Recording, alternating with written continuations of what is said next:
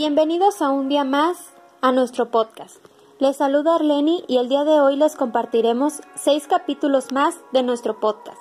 Siempre siendo un gusto que nos acompañen. Comencemos. Capítulo 13. En el capítulo 13 nos cuenta que Berenice fue invitado al castillo de Calif y al entrar inmediatamente se quedó sorprendido con la infinidad de poemas escritos en las paredes dirigidos todos al amor y a la amistad.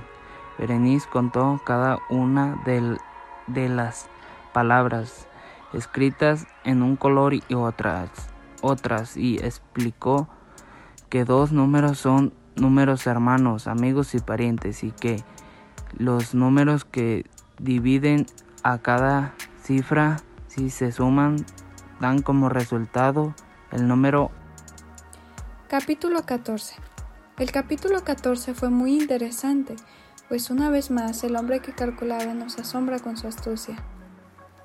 El califa manda a buscar a dos sirvientes gemelos para que bailen enfrente de Bermis, pues el trabajo de Bermis era diferenciarlos.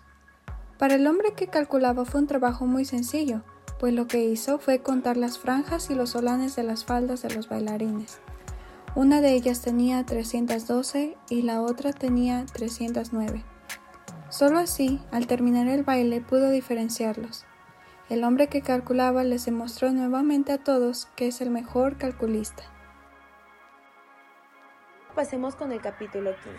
Comienza con uno de los sirvientes de Califa, quien fue mandado a buscar al escritor de todos los poemas escritos de la pared, al llegar a su casa se dio cuenta que no se encontraba, mas sin embargo dejó una nota que decía que había salido de casa a una aldea cercana. El sirviente entró a la casa y se encontró con un cuadro mágico con números, que era un tablero de ajedrez, así que el sirviente decidió llevarlo al hombre que calculaba para que le explicara la función de aquel misterioso tablero. Al llegar con el calculista, éste le explicó que era un tablero de ajedrez con 64 casillas y funcionaba también acompañado de letras y combinaciones de números. Capítulo 16. Este capítulo va de la mano con el capítulo anterior. Aquí el calculista comienza narrando la historia del ajedrez, sus orígenes y todo lo que va consigo. Una vez que el calculista termina, el emir decide grabar con letras de oro toda la historia en las hojas del algodón. Capítulo 17. Este capítulo es uno de los más extensos, pues el calculista está en la cima del éxito se ha vuelto tan famoso que todos lo buscan para que resuelva sus problemas. Llegan personas de un lado solicitando su ayuda y del otro lado vienen más personas y el calculista siempre cede ayudarles. Afortunadamente siempre los deja satisfechos. 18. Con este capítulo cerramos el episodio del día de hoy. En este capítulo, un sirviente egipcio le lleva una carta a Beremis de Lesid, la cual le pedía que acudiera al castillo. Al llegar al castillo se encontraron con Lesid, junto con un extranjero, el cual fue el motivo de su petición al castillo.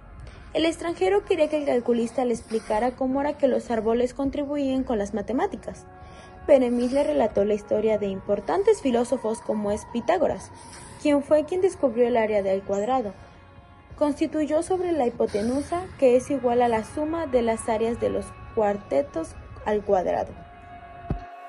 Excelentes explicaciones a todos. Muchas gracias. Terminamos con el episodio de hoy. Me despido. Gracias por permanecer con nosotros. Nos vemos en el siguiente episodio.